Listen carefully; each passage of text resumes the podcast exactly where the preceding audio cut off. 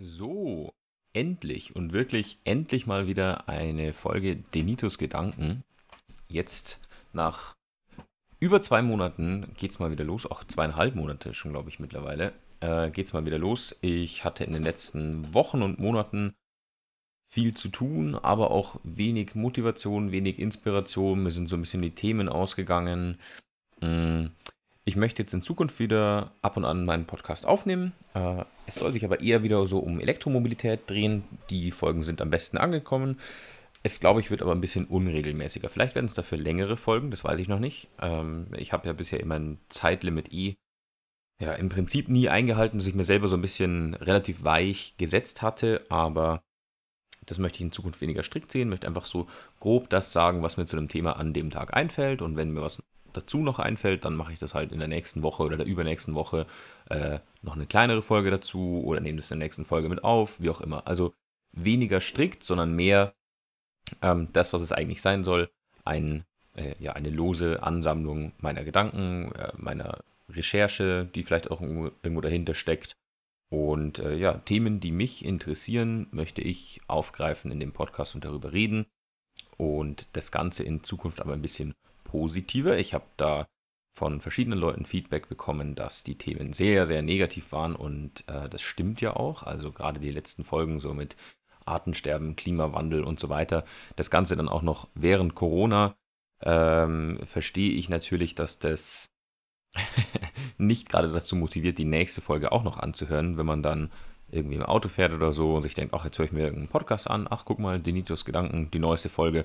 Und dann, oh, es gibt nur schlechte Nachrichten. Ja, super. Hätte ich auch äh, Nachrichten schauen können. Und so soll es natürlich nicht sein. Ich möchte, dass jeder, der den Podcast anhört und sich so ganz generell für die Themen interessiert, ähm, A, die Chance hat zu sagen, oh cool, da ist was vorgekommen, was ich noch nicht kannte oder was ich noch nicht wusste. Oder B, einfach sagt, okay, ich fühle mich gut unterhalten, ich lasse mich da ein bisschen berieseln, vielleicht während, wie gesagt, einer Autofahrt oder im Haushalt, was auch immer, einfach äh, aber nicht, äh, dass es anstrengend ist zuzuhören, weil man sagt, uh Gott, so viel schlechte Nachrichten auf einmal, äh, das kann ich jetzt gar nicht gebrauchen.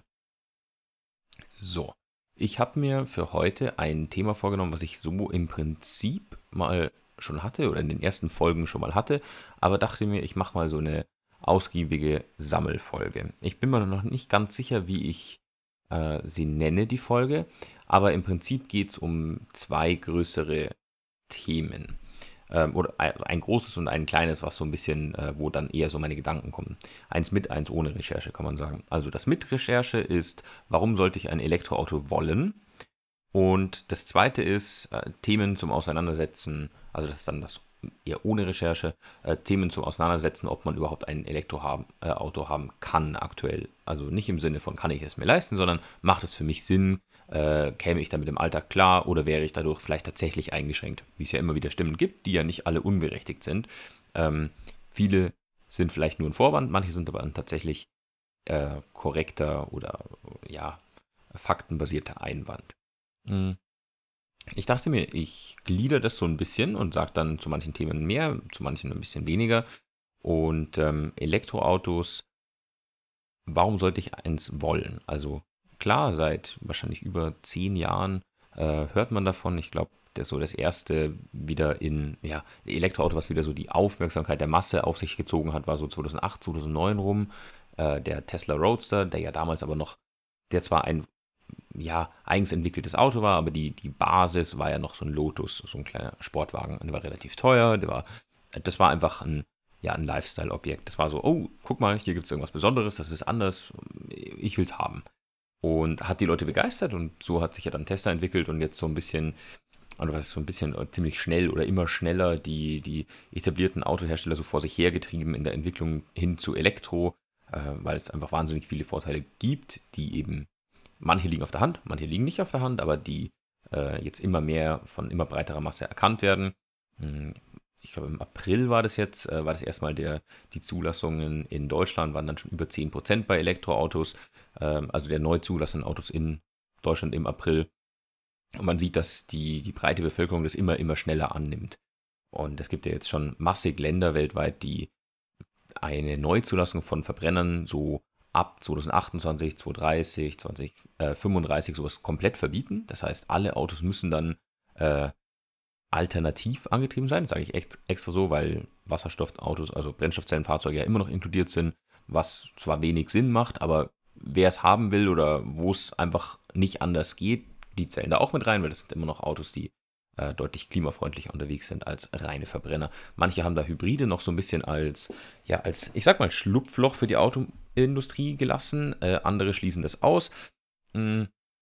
Da denke ich, nachdem wir jetzt aber so Mitte 2021 haben, wird sich noch ziemlich viel tun und werden einige da ihre Gesetze noch nachschärfen. Deutschland hat ja, soweit ich das aktuell im Kopf habe, noch keine, äh, kein Ausstiegsdatum aus dem Verbrenner. Mhm. Also von der Politik, von der Gesetzgebung her.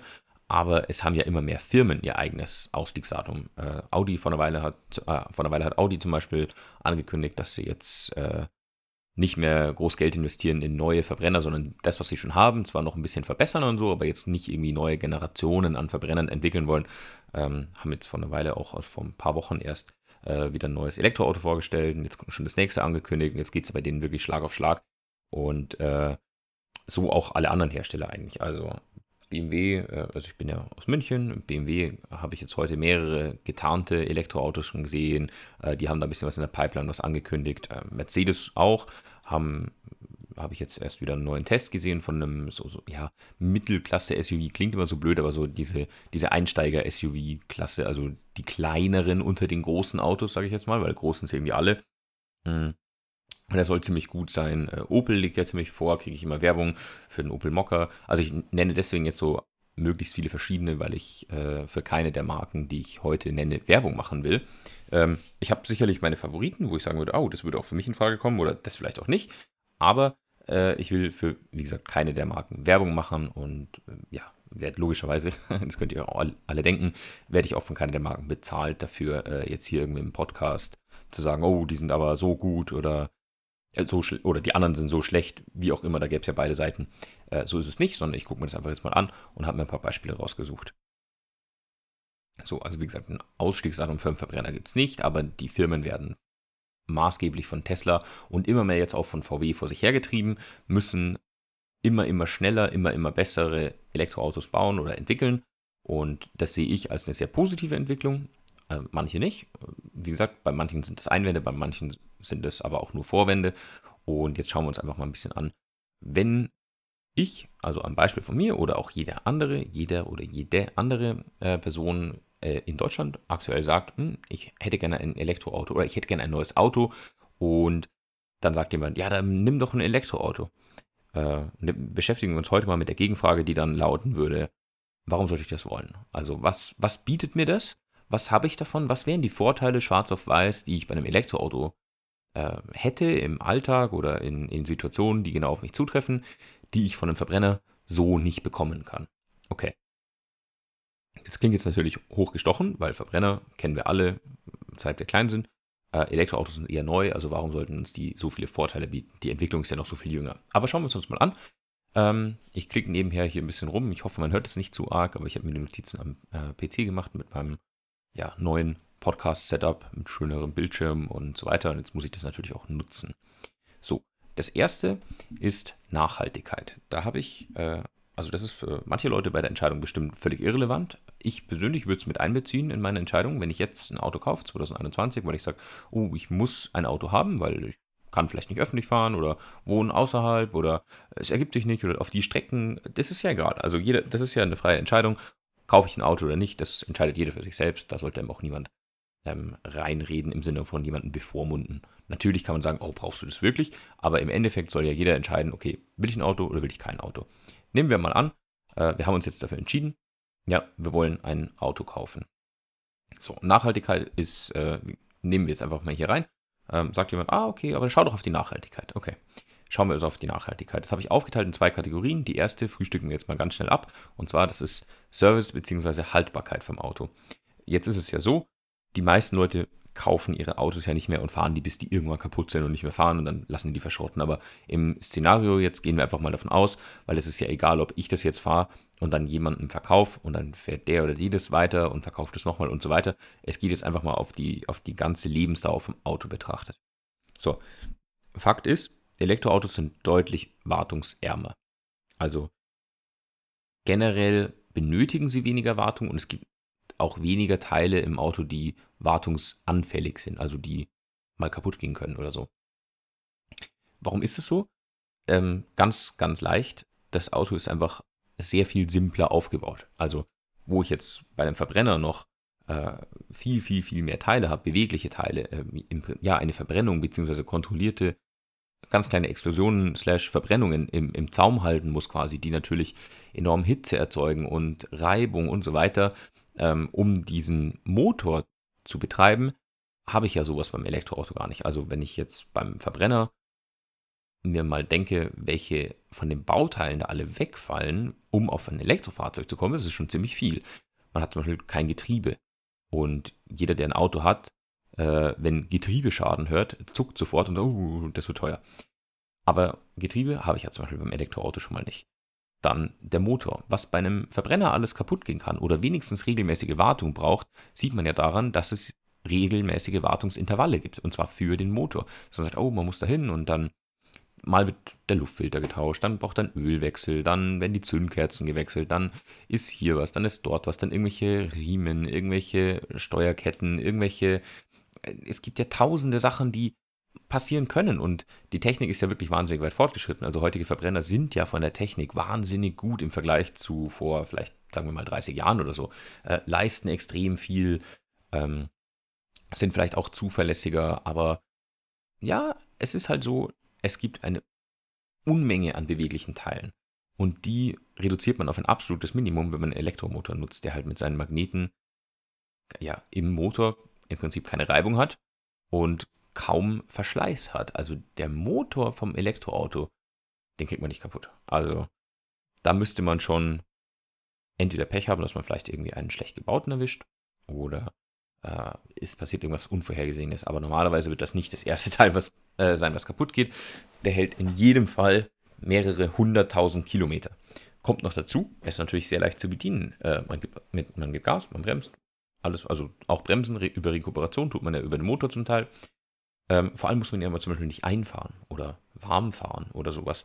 Ähm, Gibt es alles nicht, sondern kannst einsteigen und wenn der Akku warm ist, dann ja, kann man drauf treten. Das schadet dem Auto nicht. Es gibt keinen erhöhten Verschleiß durch andere Benutzung auf den Motor jetzt bezogen und sowas. Ähm, das heißt, daran, dass es kein Wartungsintervall gibt, dass ich nicht einen Neuwagen übernehme und dann sagt mir der Händler gleich, ah ja, aber nach äh, sagen wir mal, sechs Monaten oder 20.000 Kilometern oder so, ja, dann müssen Sie nochmal zur Einfahrinspektion kommen. Ja, daran sieht man doch schon, wie viel leichter im Umgang so ein Elektroauto eigentlich ist, sondern du holst es ab und dann, ja, dann hast du es halt. Aber du musst es nicht irgendwann wieder zum Händler bringen und dann schaut er sich den Motor und den Akku nochmal an. Klar, vor dem TÜV kann man es mal vorbeifahren. Man muss auch mal die Bremsflüssigkeit wechseln lassen oder sowas, weil die einfach altert. Aber diese ganzen Verschleißerscheinungen hat man halt einfach nicht. Und das finde ich, fällt in jedem Fall unter Nachhaltigkeit, ähm, spart aber auch einfach bares Geld und ist einfach furchtbar angenehm. Ich kann mal schauen, ob ich die Liste noch finde. Es gibt eine ganz coole Liste, äh, es sind so 20, 25 Punkte, äh, Teile, die mein Elektroauto gar nicht hat, die also auch nicht kaputt gehen können. Da war halt, ja, Getriebe, die ganzen Motorkomponenten, äh, Auspuffanlage kann nicht durchrosten, äh, was war noch drin? Turbolader oder Kompressor haben sie einfach nicht, äh, irgendwelche Spritleitungen und also zu Spritleitungen, warum sage ich das extra? Weil mir mal ein Golf abgebrannt ist, weil eine Spritleitung gerissen ist. Ähm, es gibt einfach wahnsinnig viel weniger Anfälligkeit für Fehler. Was heißt Anfälligkeit? Es gibt weniger Fehlerpotenzial, kann man sagen. Weniger Stellen, die jetzt nicht vielleicht Sollbruchstellen sind, aber wenn was kaputt geht, dann da. So, wisst ihr, was ich meine? Ja, ich glaube schon. Jeder weiß, was ich meine. Hm. In dem Fall, muss man sagen. In dem Fall weiß jeder, was ich meine. So, also haben wir zum Thema Service und Haltbarkeit einfach schon, das ist halt einfach, es, es kommen weniger Kosten, vor allem unerwartete Kosten. Ich muss mich seltener darum kümmern, dass das Auto wieder funktioniert oder so. Ähm, sowas wird auch nicht einfach so kaputt gehen. Das heißt, ich bleibe auch nicht einfach liegen mit dem Auto. Und jetzt kommen wir aber zum viel größeren Teil der Nachhaltigkeit. Und das ist natürlich Elektroauto die große Diskussion Emissionen Klima Umwelt. Also erstmal Umwelt. Umweltschäden sind natürlich irre schwer zu beziffern, was ist jetzt auf Autos zurückzuführen. Da hat man immer so das Problem. Ähm, ich gehe jetzt mal, also wenn ich jetzt hier Auto sage, dann meine ich explizit so den Antrieb, weil beide Autos, ein Verbrenner und ein Elektro, haben ja eine Karosserie, die brauchen Lack, die brauchen x Teile außenrum, die brauchen Reifen und so weiter. Äh, das ist bei beiden gleich. Sowas, also Teile, die bei beiden gleich sind, lasse ich jetzt mal explizit weg. Und auch auf den Rest erhebe ich jetzt nicht unbedingt Anspruch auf Vollständigkeit, aber das sind so die Sachen, die mir jetzt in der Recherche halt in den Kopf gekommen sind, die viel diskutiert sind, die viel Aufmerksamkeit erfahren, äh, zu denen ich unbedingt was sagen wollte. So, Emissionen und Klima hm, setze ich nicht ganz gleich. Äh, zum Klimateil kommen wir gleich. Emissionen gehört ja noch dazu, äh, sowas wie Reifenabrieb zum Beispiel, also Autos in der Innenstadt, so das große Thema.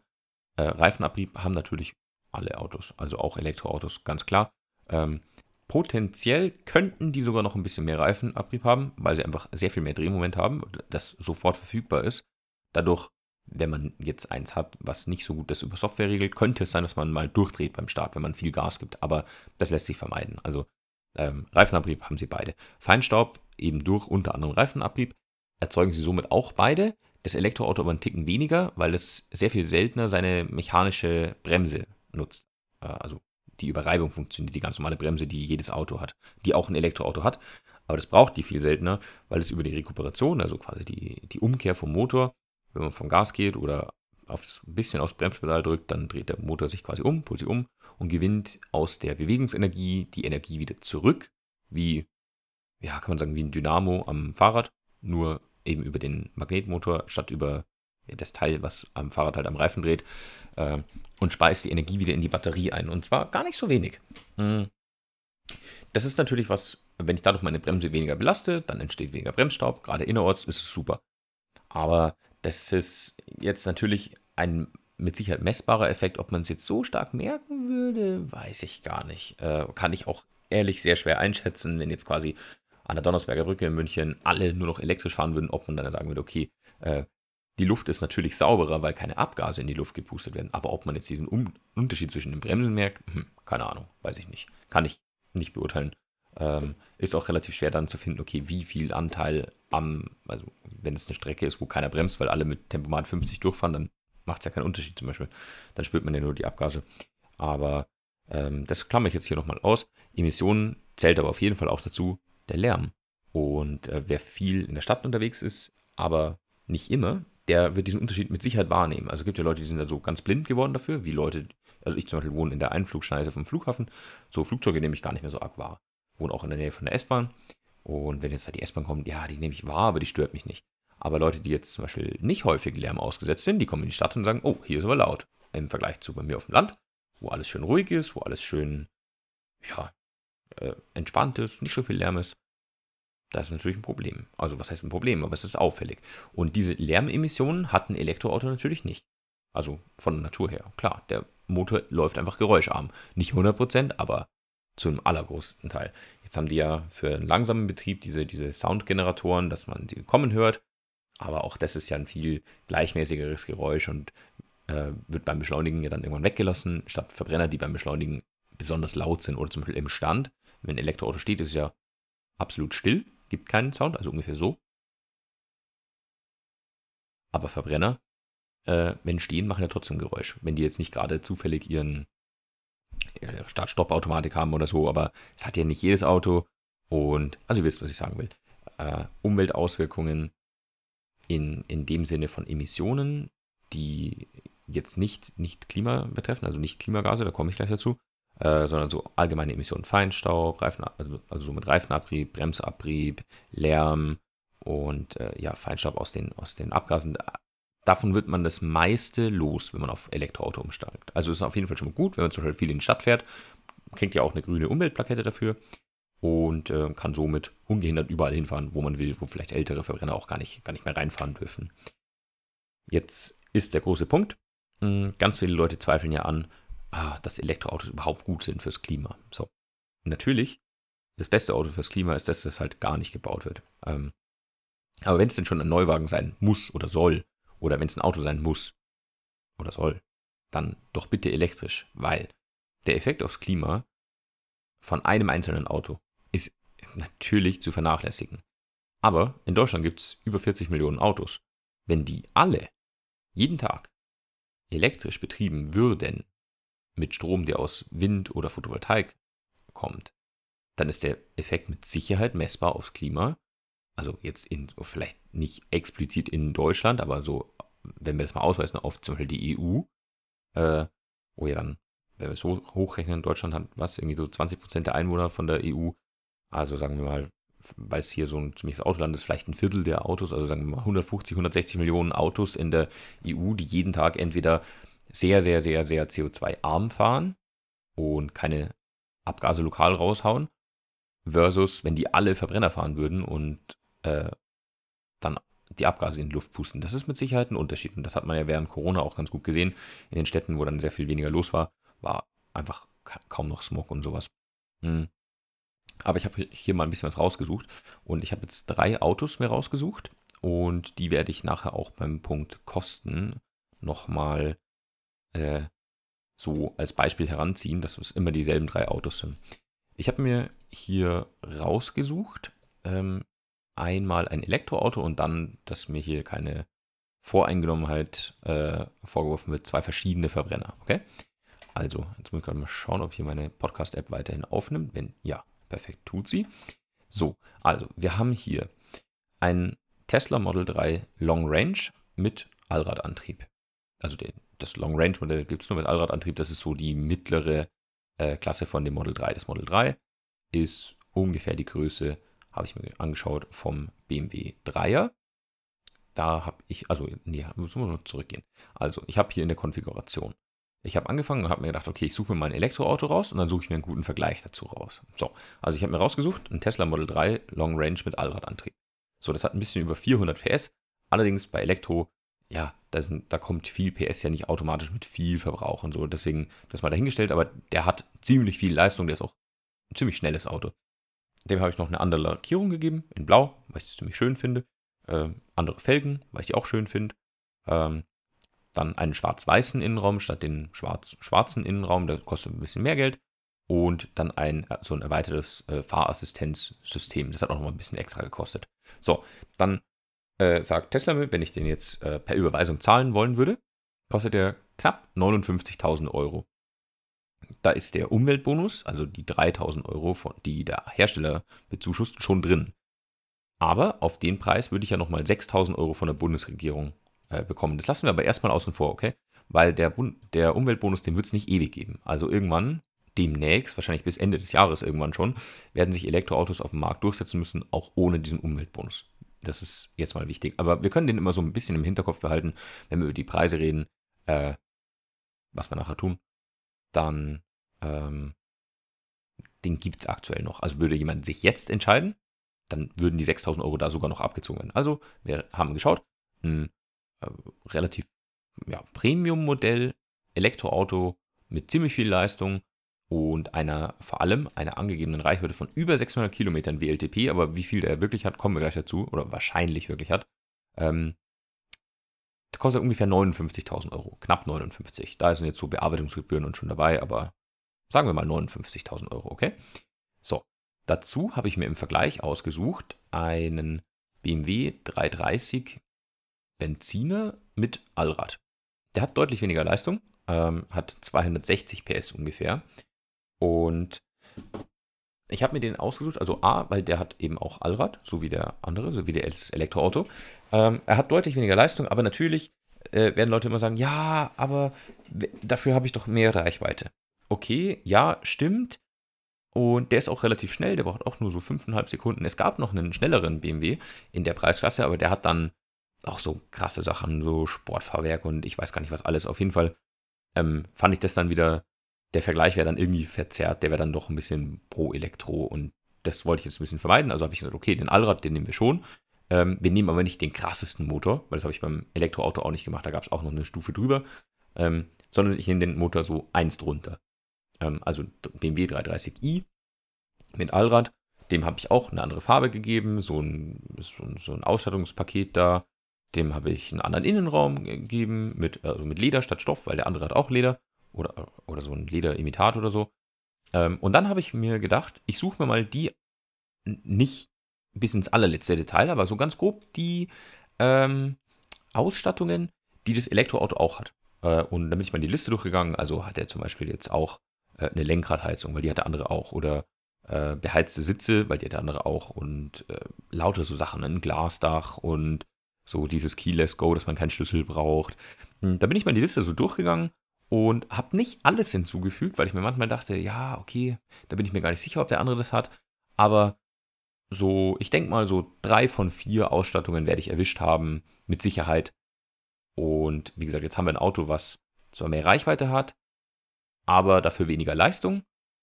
Und jetzt könnt ihr mal schätzen, so im Kopf, auf was für einen Preis wir kommen. Mit ungefähr den Ausstattungen. Tendenziell fehlt eher noch was beim Verbrenner, um auf selbe Level zu kommen, aber wir geben ihm jetzt mal so den, ja, diesen, diesen, äh, diesen Zweifelsfaktor, so okay, schauen wir mal, das wird schon passen.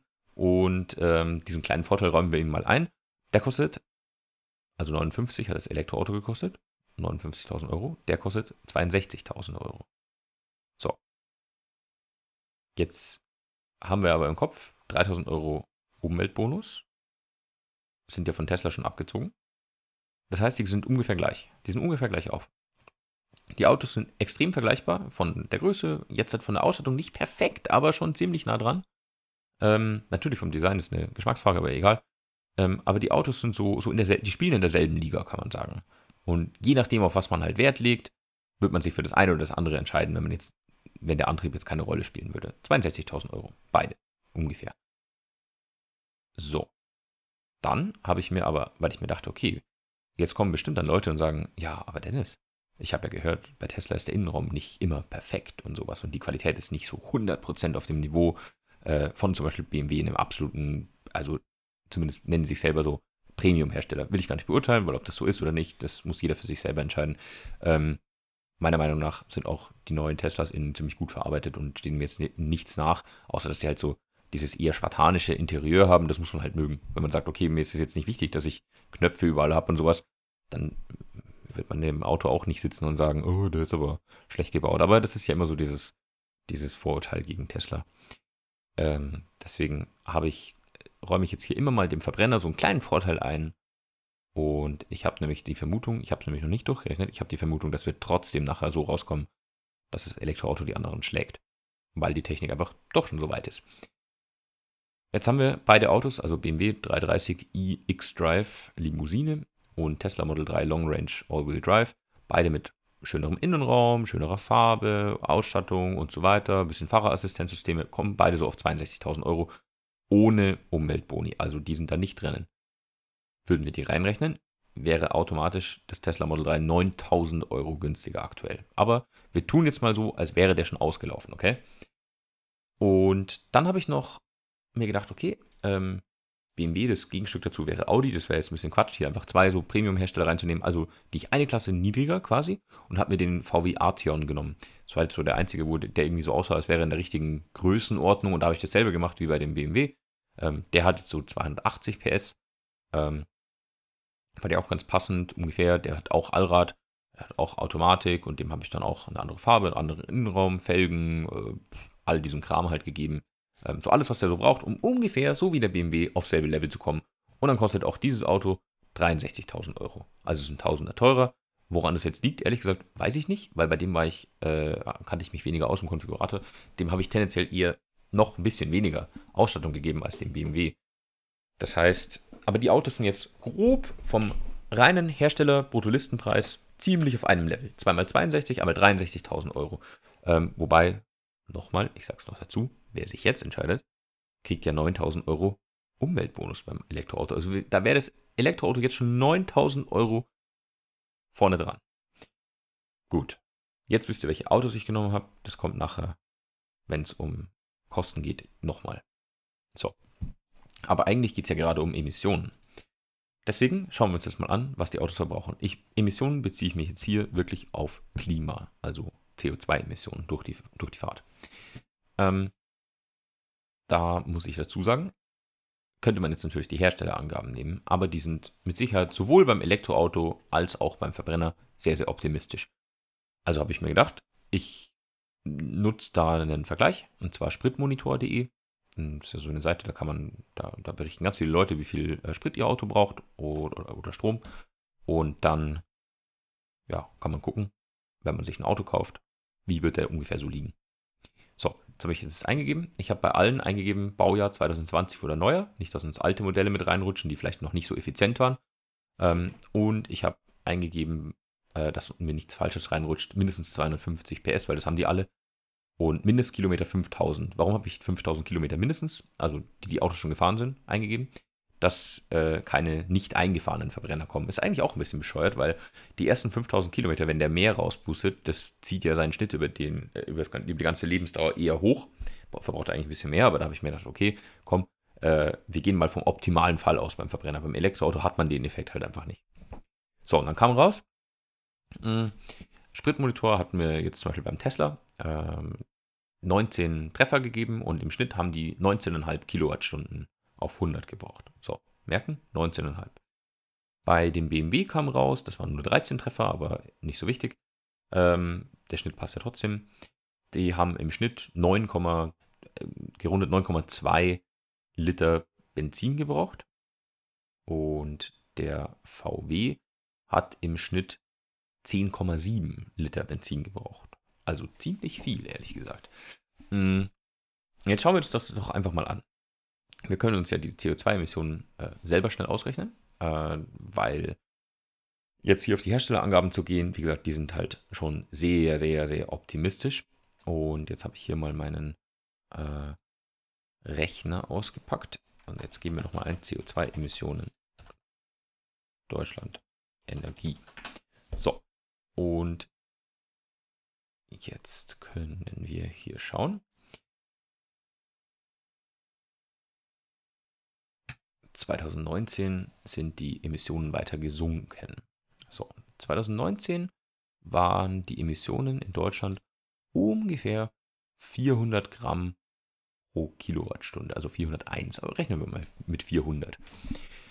So, das heißt, für jede produzierte oder, oder bereitgestellte, weil Energie wird nicht erzeugt und vernichtet, aber ähm, für jede bereitgestellte Kilowattstunde Energie verantwortet man 400 Gramm CO2. Das bedeutet, der Tesla, wenn, sagen wir gerundet, braucht er 20, das ist ein bisschen leichter zu rechnen, braucht 20 Kilowattstunden also auf 100 Kilometer Fahrt, äh, ist der für 8 Kilogramm CO2 verantwortlich. Für 100 Kilometer, okay? Also 8 Kilo auf 100 Kilometer.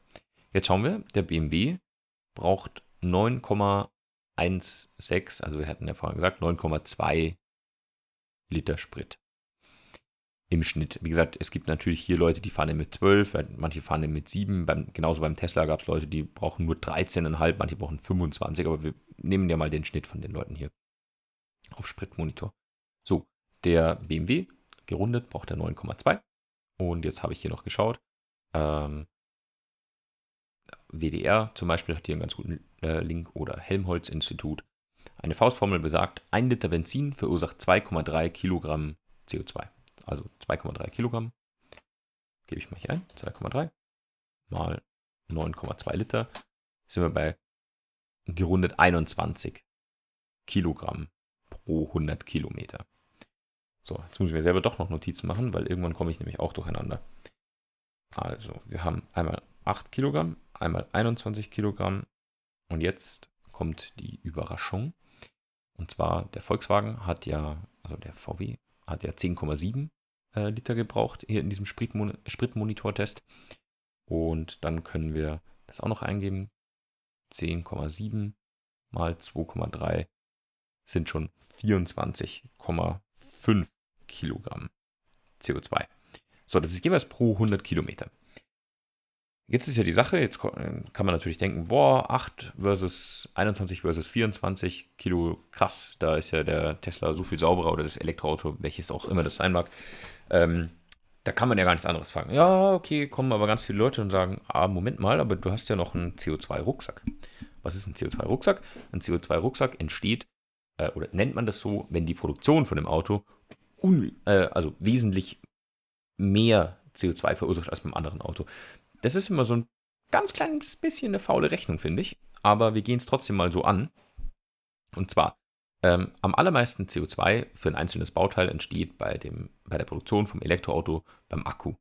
Und Da gab es ja mal so eine Schweden-Studie, die wurde durch alle Medien gereicht, dass Elektroautos so eigentlich der Teufel in Person sind, weil die brauchen ja, die hauen so viel CO2 raus bei der Produktion, das können die gar nicht wieder gut machen. Erst, erst nach 300.000 Kilometern. Okay, die Autoren haben sich aber mittlerweile selber korrigiert und geben an, dass so zwischen 60 und 100 Kilogramm CO2 entstehen pro äh, produzierte Kilowattstunde Energiespeicher. Der Tesla hier hat jetzt ziemlich viel. Der hat 75 Kilowattstunden im Akku, also deswegen hat er auch die Reichweite, die entsprechende. Das würde aber bedeuten, der hat 7500 Kilogramm CO2-Rucksack. Und äh, im Vergleich zu den anderen spart er ja pro, äh, pro 100 Kilometer 13 bzw. 16 Kilogramm auf 100 Kilometer Fahrt. So, jetzt ist, warum sage ich, das ist ein bisschen, äh, ein bisschen schlecht gerechnet eigentlich fürs E-Auto, weil er hat ja sonst viel weniger Teile. Also die Leute sagen jetzt, ah, okay, der hat einen CO2-Rucksack von 7,5 Tonnen, also 7500 Kilogramm in der Produktion. Ist irre viel. Also wenn man davon ausgeht, dass jeder Mensch so ein Budget von 8, 9 Tonnen pro Jahr haben sollte und nicht mehr, um den Klimawandel ein bisschen auszubremsen, ist natürlich 7,5 Tonnen bei der Produktion von einem Auto immer noch wahnsinnig viel. Das muss einem einfach bewusst sein. So. Ähm, aber es ist ein bisschen unfair gerechnet, diese 7,5 Tonnen, weil dafür hat er ja, ist ja kein Getriebe gebaut worden und ist ja auch kein großer Verbrennermotor gebaut worden und keine Auspuffanlage und kein Benzintank und so weiter. Also es kommt ja nicht nur einfach die Batterie on top, sondern es fallen ja auch ganz viele Sachen weg. Aber weil das in den allerwenigsten Studien und so berücksichtigt wird, machen wir das einfach genauso. Äh, wir sagen einfach, nö, okay, äh, sehen wir gar nicht ein, dass wir das jetzt hier gegenrechnen, äh, warum auch immer man das nicht tun sollte, aber ist egal. Ähm, wir geben auch hier dem Verbrenner wieder so diesen kleinen Vorsprung, dass wir sagen, aha, die Batterie kommt beim Elektroauto einfach on top, als würde der die im Kofferraum noch zusätzlich mitfahren, als würde man ein Auto bauen und dann noch eine Batterie. Dabei baut man ja im Prinzip nur so ein Zweidrittel-Auto, weil die ganzen Teile wegfallen und dann noch eine Batterie. Aber na gut. Und wir nehmen an, okay, dieser Rucksack beträgt tatsächlich 7500 Kilogramm CO2 im Vergleich zu diesen anderen beiden Autos, die wir vorher hatten. 13 bzw. 16 Kilogramm davon kann der aber pro äh, 100 Kilometer Fahrt ausgleichen. So, jetzt schauen wir mal. 7500 Kilogramm durch 13 das bedeutet, wir müssten, also um zum Beispiel auf den, äh, um auf den BMW aufzuholen, der ja ein bisschen effizienter war, habe ich jetzt gerechnet, die 7500 Kilo Rucksack durch 13 Kilo, also weil wir 13 Kilo ausgleichen pro 100 Kilometer Fahrt, kommen 577 raus. Das heißt nach, also mal 100 Kilometer, wir müssen 577 mal 100 Kilometer Auto fahren, dass die auf einem Niveau sind von den Emissionen her. Okay, dass dann, dann sind die, dann haben die in, über ihre gesamte Lebenszeit von Start der Produktion bis 57.700 Kilometer, weil 577 mal 100. Ähm, wenn das eintritt, dieser Fall, dass die beiden Autos so weit gefahren sind, dann haben die genau für gleich viele Emissionen gesorgt. Wie gesagt, immer unter der Annahme, dass äh, Öl oder Benzin einfach schon an der Tankstelle liegt. Da sind keine äh, da ist nichts davor berücksichtigt bei diesen 2,3 Kilo. Äh, und dass der CO2-Rucksack wirklich so groß ist, was er nicht ist. Aber ist egal. 57.700, ja. Beim anderen Auto, beim VW Arteon, rechnen wir es durch 16, weil er gleich ja 16 Kilo aus. Dann kommen wir auf 469, also 46.900 Kilometer. sind jetzt hohe Werte, also 57.700 Kilometer, das ist eineinhalb Mal am Äquator rund um die Welt. Das ist schon relativ viel. Da würden, also ich habe mir jetzt mal ausgerechnet, dass ich so pro Jahr 20.000 bis 25.000 Kilometer Auto fahre. Ähm, das heißt, erst so nach zwei bis drei Jahren wäre das Elektroauto wirklich klimafreundlicher. Aber alle diese Autos werden ja mindestens so lang fahren. Das sollten wir uns nochmal ins Gedächtnis rufen. 57.000 Kilometer ist nicht viel, wenn man davon ausgeht, dass die Verbrenner bestimmt 150, 180.000 Kilometer halten, sagen wir mal, die sind so gut, dann ab dann fährt das Elektroauto ja viel besser als von den Emissionen her. Das Elektroauto wird mit Sicherheit auch über 200.000 Kilometer halten. Das heißt, über seinen Lifecycle, also über die, über die ganze gesamte Lebenszeit, wird das Auto für deutlich weniger klimaschädliche Emissionen sorgen. Natürlich auch die lokalen Emissionen, das wir vorhin hatten und so, aber vor allem viel, viel weniger Emissionen über den Lebenszyklus. So, jetzt haben wir das aber ja quasi gemeinsam durchgerechnet. Jeder kann das für sich selber zu Hause super einfach nachrechnen. Jetzt aber noch so ein paar Sachen, die mir dabei wichtig sind. Erstens, ich habe jetzt hier den deutschen Strommix genommen. Bei 400 Gramm CO2 pro Kilowattstunde. Aber wenn wir 200 Gramm nehmen, wie es in den letzten Tagen immer wieder war, und viele Leute haben in den letzten Tagen ihr E-Auto geladen, weil viel Windstrom da war, weil der Wind doll geweht hat. Wir hatten ja nicht, nicht Sturm, aber windige Tage. Da hat sich der CO2-Ausschuss unseres Strommixes mal eben halbiert. Würde das in diesem Szenario so passieren und dauerhaft so sein, dann wäre nach 20 bis, also sagen wir 23, 24 bis 30.000 Kilometern schon der Rucksack ausgeglichen. Also vielleicht schon innerhalb des ersten Jahres. Lädt jetzt jemand aber zu Hause mit einer Photovoltaikanlage, rechnet man mit unter 50 Gramm. Das heißt, wir müssten das durch 8 teilen. Da wäre nach 10.000 oder 20.000 Kilometern, wäre das schon ausgeglichen. Und ab dann, also nach einem halben Jahr oder einem Jahr Nutzung, würde das Elektroauto um einiges klimafreundlicher fahren. Vor allem immer, immer, immer, immer weiter. Und zwar egal, wo er lädt. Weil, selbst wenn wir jetzt sagen, ah, aber was, wenn wir nur mit Kohlestrom fahren? Wenn kein Wind und keine Sonne ist. Bei nur Kohlestrom kommen wir so auf 800 bis 900 Gramm CO2, oder fast nur Kohlestrom, kommen wir auf 800 bis 900 Gramm CO2 pro Kilowattstunde. Das sieht man ab und an in Polen. Die haben äh, zum Beispiel sehr viele Braunkohlekraftwerke noch. Und Steinkohle, glaube ich, auch. Und ähm, das würde aber trotzdem heißen, dass nach 100, 120.000 Kilometern das Elektroauto vorne ist und so lange halten die Autos. Das heißt, was Emissionen angeht, können wir sagen, warum sollte ich ein Elektroauto wollen? Weil die Emissionen auf die gesamte Lebensdauer des Autos in jedem Fall geringer sind. Und es wird immer besser, weil der deutsche Strommix wird immer sauberer. Ich kann auf einmal mit PV-Anlage laden, ich kann irgendwo laden, wo nur Grünstrom genutzt wird und so weiter und so fort. Und all diese Faktoren gibt es beim Verbrenner nicht. Das wird nicht besser, eher schlechter, wenn über Fracking zum Beispiel das Öl gewonnen wird. Ja, toll, dann wird also noch das, was wir jetzt gar nicht berücksichtigt haben, nämlich der CO2-Ausstoß in der Bereitstellung von Benzin, wird immer dreckiger. Ja, also wir haben ja jetzt nur die Verbrennung gerechnet, aber nicht die Bereitstellung. Würden wir das rechnen, wäre das E-Auto hier mit Sicherheit nochmal 10.000 oder 20.000 Kilometer vorher bereits rentabel, also quasi im, im Plus. Äh, das die sauberere Lösung. Nur, dass ihr mal äh, wisst, worauf ich immer raus will bei sowas. So. Gut. Sind wir durchgegangen? Emissionen gewinnt in jedem Fall das Elektroauto. Dann habe ich jetzt noch ein paar Punkte, die deutlich schneller gehen. Ähm, erstens Performance. Also das muss natürlich jeder für sich wissen. Äh, meiner Meinung nach ist gerade bei neueren Motoren, gerade so Drei- und Vierzylinder-Motoren, der Sound ist jetzt echt nicht so berauschend, ist häufig über Lautsprecher irgendwie noch künstlich reingepackt. Aber Performance von einem Elektroauto zu schlagen, ist schon ziemlich schwierig. Jetzt hier die Autos, die wir hier vergleichen, dass sie einigermaßen vom Preis passen und so, da hat das Elektroauto schon mal 50% mehr Leistung, ganz einfach. Beim selben Preis. Ohne den Umweltbonus. Also Performance von einem Elektroauto, da wird ein Verbrenner nie rankommen. Vielleicht vom Handling und sowas, weil das nicht ganz so schwer ist. Aber ähm, die, die Beschleunigung und sowas ist gigantisch. Also warum sollte ich ein Elektroauto wollen? Performance ist ganz klar. Wer eins Probe fährt mit guter Motorisierung, wird danach vermutlich nichts anderes mehr wollen, weil das ist einfach Wahnsinn. Jetzt gerade hier das, der Tesla, zum Beispiel Tesla ist ja bekannt dafür, dass sie relativ viel Performance in ihre Autos packen, um eben die Leute zu begeistern. Ähm, ist einfach enorm. Also wenn jemand sagt, oh, aber ich fahre doch gerne schnell äh, oder ich fahre auch schnell an der Ampel weg und so, warum sollte ich ein Elektroauto wollen? Ja, genau deswegen. Deswegen solltest du als Probe fahren. Ich habe auch aufgeschrieben Technologie. Technologie deshalb, weil einfach Elektroautos ja in jeder Firma eigentlich die neueste Generation Autos sind, immer mehr über Software, Over-the-Air-Updates und so kommt. Es gibt einfach wahnsinnig viele Möglichkeiten, die die Elektroautos bieten und äh, die die Verbrenner nicht bieten. Und das wird in Zukunft mit Sicherheit noch ausgebaut.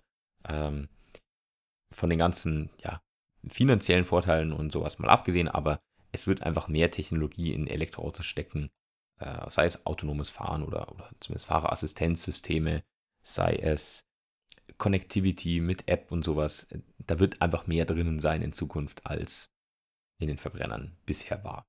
Äh, ist einfach so. Das sieht man ganz gut an Tesla, wie viel auf, die auf Software stecken und was sie alles möglich machen. Und man hat dann sein Auto und einen Monat oder drei oder sechs oder neun später kommen einfach neue äh, Features dazu. Super geil. Und wer das nicht will, will das einfach nicht, okay, das ist auch okay, aber das ist halt einfach ein Punkt, wenn jemand sagt, okay, jungen Technik begeistern, so, im Prinzip ist es ja dann wie ein Handy. Ähm, man macht es morgens an und oh, man hat über Nacht zwei, drei neue Funktionen bekommen, die man ab sofort jeden Tag nutzen kann. Mega. Sicherheit ist so eine Sache, das liegt einfach in der Architektur. Elektroautos sind sicherer als Verbrenner. Hm, okay, jetzt falls es jemand im Kopf hat, ja, sie brennen tatsächlich seltener und auch wenn, ist der Brand nicht schwerer zu löschen. Gibt es hunderte Quellen mittlerweile, aber auch der ADAC schreibt, äh, zum Beispiel beim Tesla Model 3, ab 2019, also noch vor dem Facelift, das es jetzt bekommen hat, äh, Insassenschutz zum Beispiel 96% aller Punkte geholt mega, mega, mega, mega gute Bewertung. Also Euro NCAP ist ja immer so diese Sicherheitsbewertung, aber da kriegt, kriegen sehr viele Autos 5 Sterne. Ähm, es gibt aber hier noch so eine äh, Veröffentlichung von Ende 2018, also als das Model 3 in USA auf den Markt kam. Und da gibt es die NH, NHTSA, National Highway Traffic Safety Administration. Und die testen Autos auf ihre Sicherheit. Und da gibt es diese Lowest Probability of Injury.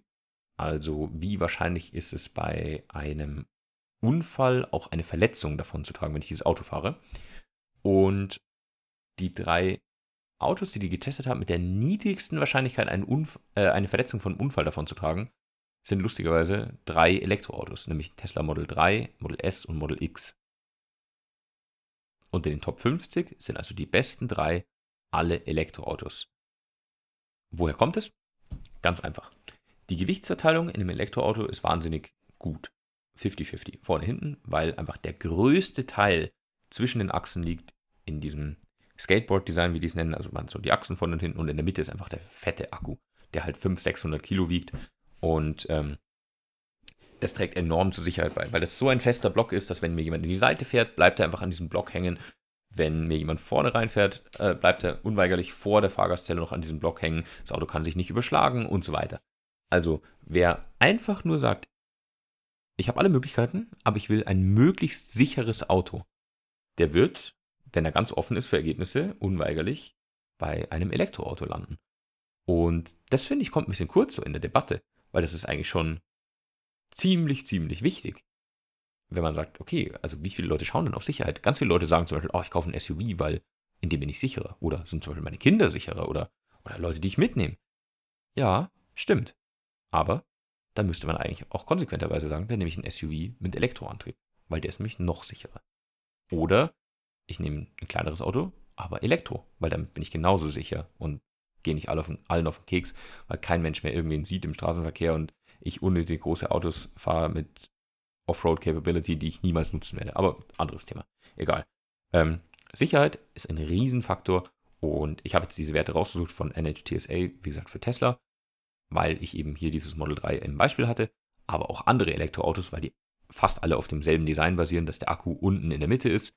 Ähm, auch andere Modelle werden davon profitieren. Ich habe es jetzt nicht für jedes einzelne rausgesucht natürlich, aber wenn ihr mit dem Gedanken spielt, keine Ahnung, kauft ihr euch einen Corsa oder Corsa Elektro, äh, einen Golf oder einen Golf Elektro, also Golf oder jetzt ID3 oder sowas.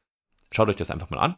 Äh, schaut euch die, vor allem wichtig, nicht nur auf diese Sternchenbewertungen schauen. Zum Beispiel bei Euro NCAP gibt es nur 5 Sterne. Das heißt, aber die werden ab einem gewissen Schwellenwert erreicht. Und drüber gibt es immer noch massive Unterschiede. Sieht man auch zum Beispiel auf der Seite, also Tesla ist, macht das auf der amerikanischen Homepage, dass sie vergleichende Werbung schalten. Zum Beispiel, und da sieht man das ganz krass. Ähm, haben sie zum Beispiel ein Video nebeneinander, das geht nur so 15, 12 Sekunden. Und ähm, das ist so ein seitlicher Aufprall. Also wenn man quasi in die Kreuzung reinfährt und dann fährt einem einer in die Fahrerseite von links rein. Zack, einfach voll rein. Und das sind zwei Autos, die haben beide fünf Sterne, aber in dem Fall ist es ein Tesla Model 3 und ein Lexus ES350, also ungefähr gleich groß und so weiter.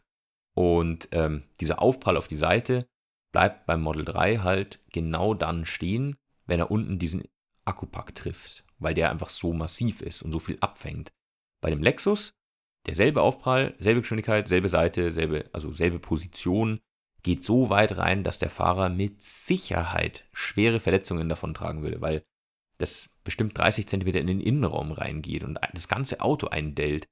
Und da bleibt er eben beim Elektroauto hängen. Und das ist Ja, vielleicht auch, na, kommt vielleicht noch sogar noch dazu, wäre umso besser, äh, der Architektur vom Fahrzeug generell geschuldet, also der Fahrgastzelle, aber ganz, ganz, ganz, ganz viel hat einfach mit diesem unglaublich großen, schweren Akkupack im Boden zu tun, im Unterboden vom Fahrzeug. Das ist enorm wichtig. Dadurch kann das Auto sich auch viel schwerer äh, auf den Kopf drehen, weil der, der, wie sagt man, der Schwerpunkt ist so niedrig, äh, dass es sich, dass eine Tendenz hat, eher wieder auf die Räder zu fallen, zum Beispiel. Super gut. Ähm, aber das ist jetzt nicht explizit von Tesla, sondern das ist einfach generell Elektroautos. So, wir haben also gelernt, Sicherheit, super bei Elektroautos. Äh, Performance, auch Technologie, auch Nachhaltigkeit, erwiesenermaßen auch Haltbarkeit, beziehungsweise Service, äh, Anforderungen auch. Jetzt ist so eine Sache, ich habe noch aufgeschrieben Design. Das ist nämlich was, das polarisiert. Kann man nicht diskutieren. Ich finde manche Elektroautos super schick, manche überhaupt nicht. Muss jeder für sich selber entscheiden. Aber warum sollte ich eins wollen, beinhaltet ja auch, schau dir doch einfach mal alle an. Und wenn dir das Design vom Elektroauto am besten gefällt, ja, dann kauft ihr eins. Wenn nicht, wenn du das Auto gar nicht schön findest, dann vielleicht eher nicht. Ähm, Lifestyle habe ich jetzt aufgeschrieben, wobei das nicht im Sinne von ja, cooler Surfer-Lifestyle oder so ist, äh, gemeint ist, sondern im Sinne von, äh, wenn jemand zum Beispiel schon in einem Einfamilienhaus wohnt mit Photovoltaikanlage, äh, ist Lifestyle eher so gemeint, es ist halt einfach super entspannt, wenn ich das Auto abends nach Hause fahre, anstecke und morgens ist es wieder voll, weil ich es zu Hause laden kann. Das ist halt einfach ein Traum. So, okay, individuelle Mobilität, ja, wir sind noch nicht so weit, dass die Öffentlichen hier alles regeln, vor allem auf dem Land und so weiter. Aber ich bin dann nicht mehr abhängig von Infrastruktur. Ich muss dann nicht mehr zur Tankstelle fahren und dann, oh, dann schwanken die Spritpreise und, oh, ätzend. So.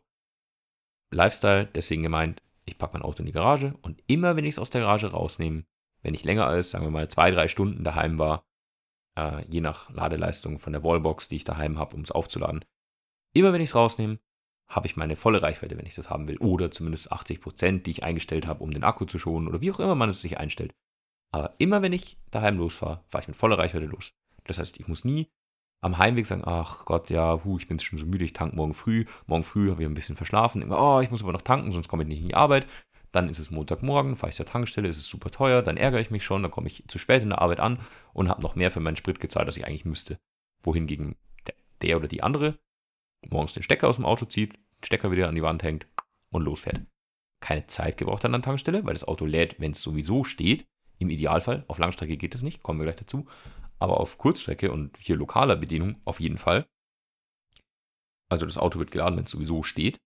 Mega gut. Und ja, ist einfach entspannt. Es ist einfach total entspannt.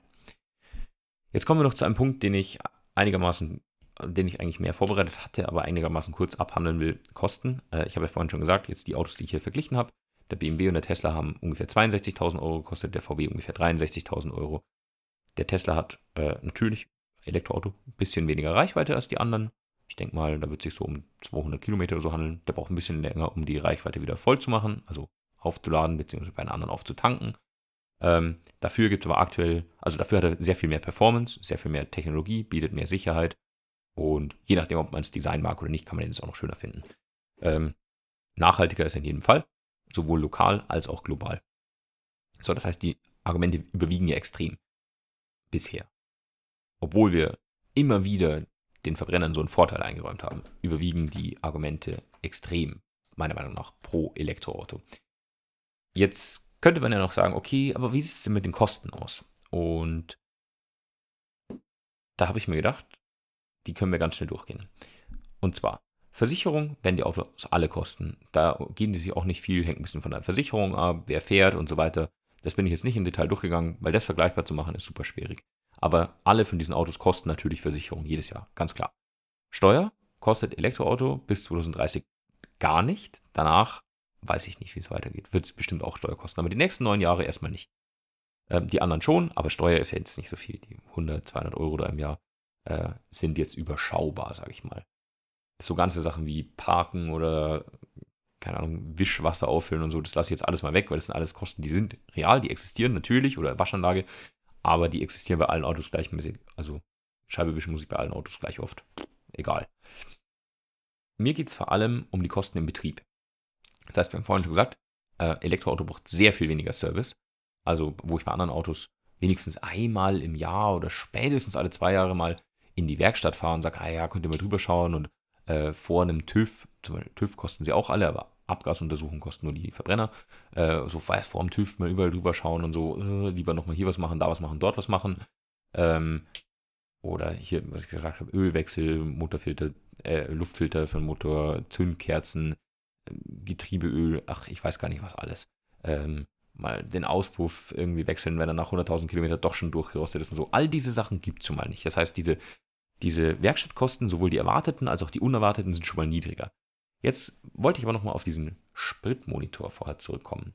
Wir haben ja gerechnet, ähm, 20 Kilowattstunden auf 100 braucht das Model 3. Das gehe ich jetzt mal vom Worst Case aus, ähm, dass wir den immer also dass wir den nie zu Hause laden, sondern immer woanders. Das werden die wenigsten tun, aber es gibt Leute, die machen das und die sollten wir jetzt hier nicht außen vor lassen. Also sagen wir mal, die 20 Kilowattstunden auf 100, die muss ich immer woanders laden. Kann ich nicht zu Hause laden. Zu Hause würde ich so 30, 31 Cent zahlen, vielleicht mit einer eigenen Photovoltaikanlage, vielleicht nur, sogar noch viel weniger. Hm. Aber sagen wir mal 30 Cent. Das wären 6 Euro auf 100 Kilometer. Ähm, aber wir gehen jetzt mal davon aus, dass wir zum Beispiel immer in der Stadt laden und da zahlen wir 40 Cent auf 100 Kilometer. Bei Tesla kann man am Supercharger laden, kostet es nur 36, aber wir gehen mal davon aus, dass wir immer 39 oder 40 Cent zahlen. Das ist ein einigermaßen realistischer Preis. Ähm, kann man bestimmt auch bessere Durchschnittspreise erzielen, weil man ja zum Beispiel bei Ikea oder so mal gratis laden kann. Aber sagen wir mal 40. Dann würden wir mit dem auf 8 Euro auf 100 Kilometer rauskommen. Nur Strom. Bei dem BMW, sind wir ja gelandet bei 9 Litern Super. Wenn wir da mit 1,50 Euro rechnen, der aktuell schon relativ realistisch ist, dass wir zahlen, also wir sind dann bei 9,2 Litern gelandet, aber lass mal abrunden 9, dann landen wir da statt 8 Euro schon bei 13,50 Euro. Der VW hat ja 10,7 gebraucht, also runden wir ihn auch ab auf 10, kommen auf 15 Euro. Das heißt 8 versus 13,50 versus 15 Euro nur für den Sprit. Das heißt, mit jeden 100 Kilometern, die ich fahre, spare ich mir grob 5 Euro, wenn ich elektrisch fahre. Mit einem so hoch motorisierten Auto im Schnitt im Vergleich zu den Verbrennern. Alle 100 Kilometer 5 Euro. Wenn wir jetzt hier vorher geschaut haben, so pro Jahr 20.000 Kilometer, dann spare ich mir im Jahr nochmal 500 Euro in der Mobilität. Das ist schon ziemlich viel Geld. Wenn ich das Auto fünf Jahre habe, sind das zweieinhalbtausend Euro, die der hätte mehr kosten können, um auf dieselbe Gesamtkosten zu kommen, nur vom Sprit her. Der braucht ja auch kein Öl, zum Beispiel, der Elektro. Ich muss nie einen Ölwechsel machen, ich muss nie Öl nachkippen. Und das ist auch gar nicht so günstig. Keine Ahnung, wenn ich da noch einen Liter pro Jahr brauche, sind es nochmal 20, 30 Euro. Oder sag, sag 20, weil wir jetzt nicht das Allerbeste nehmen, aber auch nicht das Schlechteste. Und so summiert sich das halt auf, wo man sagt, das sind so viele Faktoren, die da reingehören.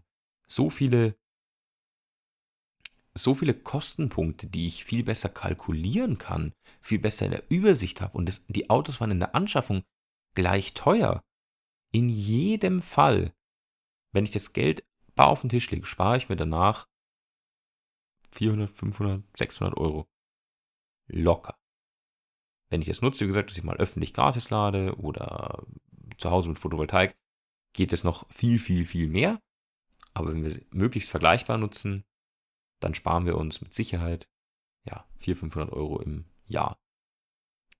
Das heißt, auf die ganze Lebensdauer von dem Auto ist es nochmal günstiger geworden, gerade obwohl es in der Anschaffung gleich teuer ist, beziehungsweise aktuell wäre es sogar 9000 Euro günstiger. Das heißt, beim Punkt Kosten sollte jeder vielleicht nochmal hinschauen, ob er nicht doch elektrisch fahren will. So, jetzt noch kurz Themen zum Auseinandersetzen. Ähm, ich rede ja immer gern von Elektromobilität, aber ich bin mir vollkommen bewusst, dass nicht für jeden das funktioniert. Also es klappt einfach noch nicht für jeden. Ähm, es gibt Leute, die können nirgends aufladen oder so. Ähm, da habe ich jetzt vier Punkte, würde ich einmal durchgehen. Äh, Themen zum Auseinandersetzen. Das eine habe ich jetzt eben schon abgehakt, Total Cost of Ownership, TCO. Ähm, man wird bei vergleichbaren Modellen, wenn man jetzt nicht beim einen zu einem Luxus-Elektroauto versus günstige Verbrenner schaut, man wird mit dem Elektroauto günstiger wegkommen über die ganze Lebenszeit oder über die Dauer, wo man das Auto hat. Im Leasing und so mag es ein bisschen anders sein, je nachdem, welcher Hersteller da wie mit den Leasingraten um sich wirft. Aber ich habe jetzt mal einfach Neuwägen verglichen. Gebrauchtwagen sind nochmal eine andere Sache, aber die sind halt nicht vergleichbar. Der eine hat so viel, der andere so viel Kilometer und so weiter. Kann man einen guten Deal machen oder nicht? Egal. Ich habe jetzt mal Neuwagen verglichen, weil das wird sich irgendwann auch so widerspiegeln im Gebrauchtwagenmarkt.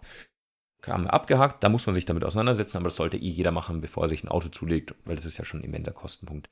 Dann habe ich aufgeschrieben, als erstes mal Use Case. Ähm, für was nutze ich das Auto?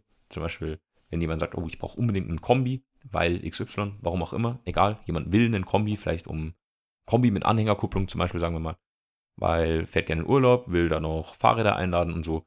Da gibt es aktuell kaum was bei Elektroautos. Da kommt jetzt einiges. Skoda, glaube ich, bringt jetzt so, so ein Kombi-SUV-Mischauto und so. Da wird auch noch viel kommen, aber aktuell, wenn jemand jetzt sofort ein Kombi kaufen müsste, glaube ich, müsste er einen Verbrenner kaufen. Oder kann er einen Hybrid nehmen, wenn er den auch regelmäßig laden kann. Aber dann kann man auch gleich einen Verbrenner nehmen. Also Use Case ist so eine Sache, bietet mir das Auto das, was ich will.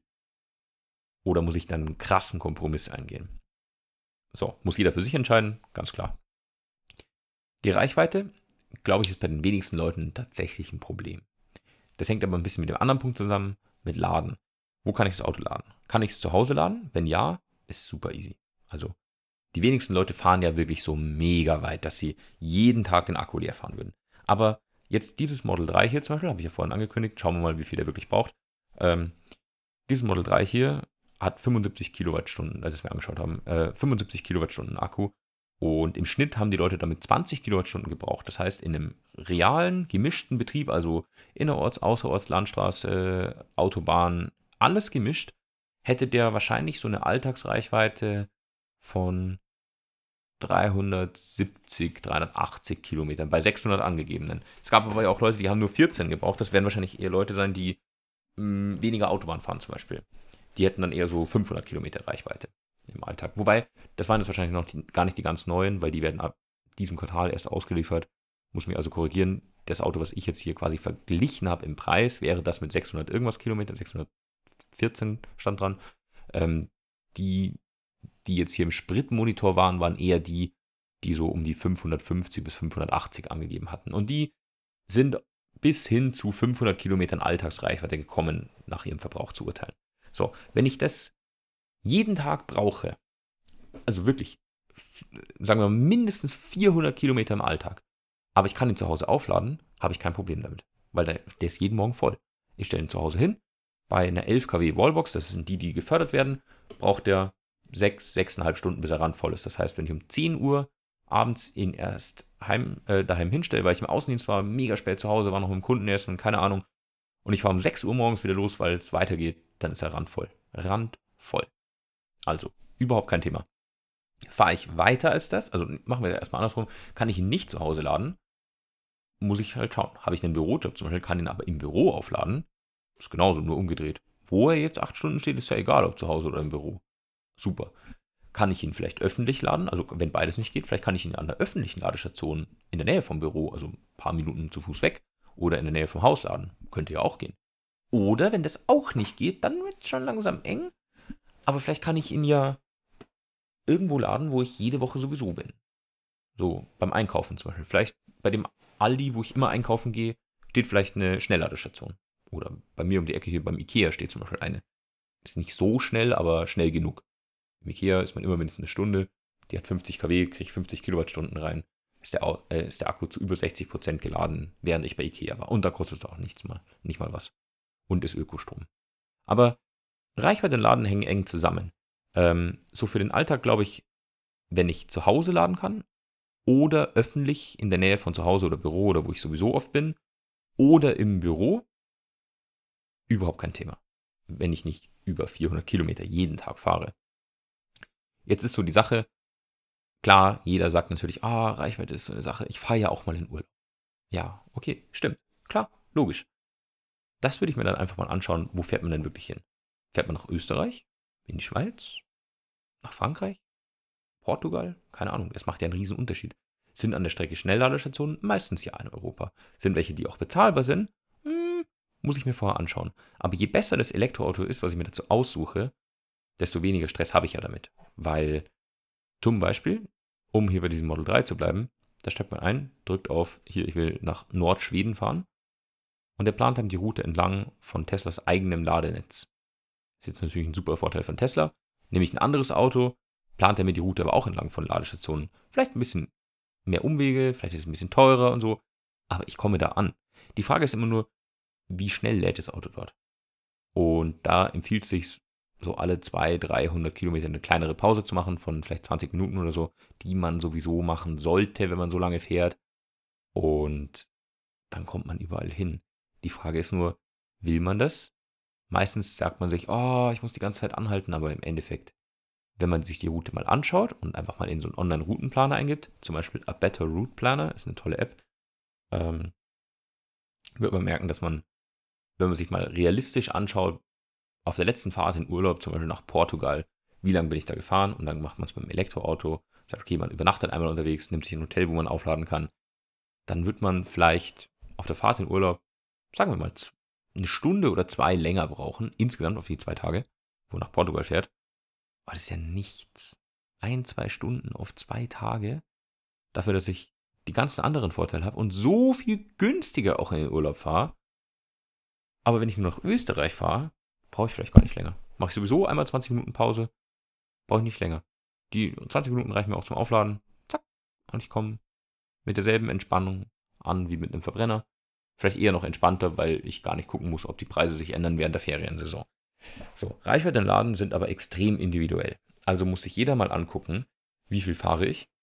Und zwar nicht, wie viel fahre ich im Jahr, sondern wie viel fahre ich jeden Tag. Und zwar im Best Case und im Worst Case. Also im Best Case fahre ich ja zum Beispiel, sagen wir mal, nur in die Arbeit und zurück. Das sind jetzt in meinem Fall so 80 Kilometer. Easy. 80 Kilometer braucht wenn wir den Spritmonitor wieder anschauen, braucht der Tesla, weil es viel Autobahn ist, sagen wir mal, die 20 Kilowattstunden. Hätte ich eine Wallbox daheim, werden die zwei Stunden wieder reingeladen. Jeden Tag. das Auto müsste nur nachts nur zwei Stunden aufladen. Das heißt, wenn ich heimkomme, vergesse ihn anzustecken und dann gehe ich nachts um eins, wenn ich aufwache, runter und stecke ihn an, ist er trotzdem morgens um sechs locker fertig, wenn ich in die Arbeit fahre. Jetzt fahre ich aber ja vielleicht noch einen Freund besuchen, dann fahre ich noch zum Essen, dann fahre ich noch ins Fitness, ins Kino und dann heim, weil ich einen halben Tag nur gearbeitet habe. Dann bin ich vielleicht 200 Kilometer gefahren. Das heißt, ich müsste 40 Kilowattstunden reinladen. Das würde auch in vier Stunden laden. Das heißt, also wer im Alltag nicht unglaublich große Strecken fährt, abhängig vom Auto, das man kauft, ist schon klar. Ähm, und daheim laden kann, hat eh kein Problem. Wenn der Arbeit laden kann, genauso. Muss ich nur was für einen Urlaub suchen, weil hoffentlich hat er, hat er oder sie ja die 30 Tage. Ähm, aber die, die Themen hängen ganz eng zusammen. Und dann ob man dann wirklich sagt, okay, ich kaufe mir jetzt kein Elektroauto, weil mir reicht es zwar an meinen 220 Arbeitstagen am Wochenende und eigentlich immer. Nur einmal im Jahr fahre ich ein bis zwei Wochen in Urlaub und da passt es mir nicht. Da muss ich sagen, dann nimmt man sich doch einen Mietwagen, oder? Dann sagt man doch, okay, das Auto, das ich mir jetzt kaufe, ist günstiger, äh, schneller, besser, sicherer, gefällt mir besser, ist nachhaltiger. An 350 Tagen im Jahr und an 15 Tagen im Jahr, dann nehme ich mal einen Mietwagen und sage, gut, Mai, rechne ich halt einfach ein mit in die Kosten. Der kostet ein bisschen was für den Urlaub und ist halt dann so. Muss jeder für sich selber entscheiden. Aber ich glaube, dass irgendwo so auch bei 300, 400 Kilometer Alltagsreichweite, wenn die schnell nachgeladen werden können, so, so eine magische Grenze erreicht ist, die die Leute noch nicht so ganz im Kopf haben, aber wo man einfach sagen kann, okay, das mehr braucht man halt einfach nicht weil es einem nicht viel mehr Flexibilität gibt. So, wenn ich das schnell nachladen kann, nach 300, 400 Kilometern kurz Pause machen, 20 Minuten, kann sich eigentlich immer jeder leisten. Also in über 90 Prozent der Fälle, sage ich jetzt mal. Und wenn man dann sagt, ja, nee, geht bei mir nicht. Ja, das glaube ich sind wenige Leute. Es sind wirklich wenige Leute. Hm. Und, und nur weil man, also wenn man das nicht braucht, weil man im Alltag eh nur 100 Kilometer fährt. Was bringen mir 100 Kilometer zusätzliche Reichweite im Elektroauto? Gar nichts. Ich habe also nur einen größeren CO2-Rucksack, ich schleppe mehr Gewicht mit mir rum, ähm, habe vielleicht sogar noch einen höheren Verbrauch. Braucht man nicht. Das bietet einem nur die Flexibilität, eine größere Strecke hin oder hin und zurück ohne Laden zu machen. Dass ich sage, ah, so komme ich aber genau von München ins, nach Stuttgart und zurück, ohne aufzuladen. Das schaffe ich genauso. Ja, okay. Aber das, ist, das sind halt die Ausnahmefälle. Also ich glaube, jeder, der sich heutzutage ein Auto anschafft, kann die Folge jetzt hier einfach noch, mal anhören. Hihi, kriege ich noch einen Play und dann freue ich mich. Ähm, kannst die Folge nochmal anhören und sagen, okay, Was muss ich durchgehen? Was ist wichtig? Was spielt wirklich in meine Entscheidung mit rein? Und ist es das wert, heute noch einen Verbrenner zu kaufen, dessen Restwert massiv sinken wird, wenn, er, wenn man ab 2030 keine Neuzulassung mehr haben darf, kaum noch was entwickelt wird, immer mehr Elektroautos kommen, Elektroautos als Gebrauchte günstiger werden und erschwinglicher werden, dann will doch keiner mehr einen Verbrenner. Also lasst euch das einmal durchgehen, durch den Kopf gehen, wenn ihr ein Auto kaufen wollt. Warum sollte ich ein Elektroauto haben wollen? Nachhaltigkeit, Performance, Technologie, Sicherheit, dieser Lifestyle und vor allem die Kosten. Man muss sich aber vorher damit auseinandersetzen. Reichweite in Verbindung mit Laden, Use Case und Total Cost of Ownership. Und dann natürlich sowas wie Design und alles, was für einen persönlich noch reinfließt. Aber ich bin der ziemlich festen Überzeugung, dass über 90% der Leute, die einen eigenen Stellplatz mit Strom haben, also zu Hause laden können, oder in der Arbeit laden können, oder ganz bei sich in der Nähe öffentlich laden können, heute schon nahezu ohne Einschränkung Elektroauto fahren wollen, wenn es ihre bevorzugte Art Auto als Elektroauto gibt. So, das waren, finde ich, ziemlich gute Nachrichten und wehe, ich kriege heute wieder Feedback, dass es heißt, oh, der redet nur über negative Sachen. Nee, finde ich nämlich gar nicht und ich hoffe, ihr habt die Folge irgendwie angehört beim Autofahren, Elektroautofahren ähm, und habt euch über viele Infos gefreut und ein paar ja, Rechenbeispiele quasi aus der Praxis, wie man es total einfach angehen kann, weil es ist auch so simpel. Da ist nichts weggelassen oder schön gerechnet.